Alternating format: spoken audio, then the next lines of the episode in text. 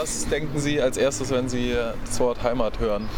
Äh, ich denke da in erster Linie äh, an meine Wurzeln, also sprich, äh, wovon ich komme, in zweiter Linie an Europa und erst in dritter Linie an einen staatstragenden Bund wie Deutschland. Ich bin äh, hier geboren und äh, aufgewachsen auf dem Bauernhof im, äh, in der Nähe von Ampfing. An Wärme, Gemütlichkeit, Geborgenheit, sich aufgehoben fühlen und leckeres Essen von Mama. An München, an meine Wohnung. Zusammen mit, mit Freunden, die man schon länger kennt, Freizeit erleben.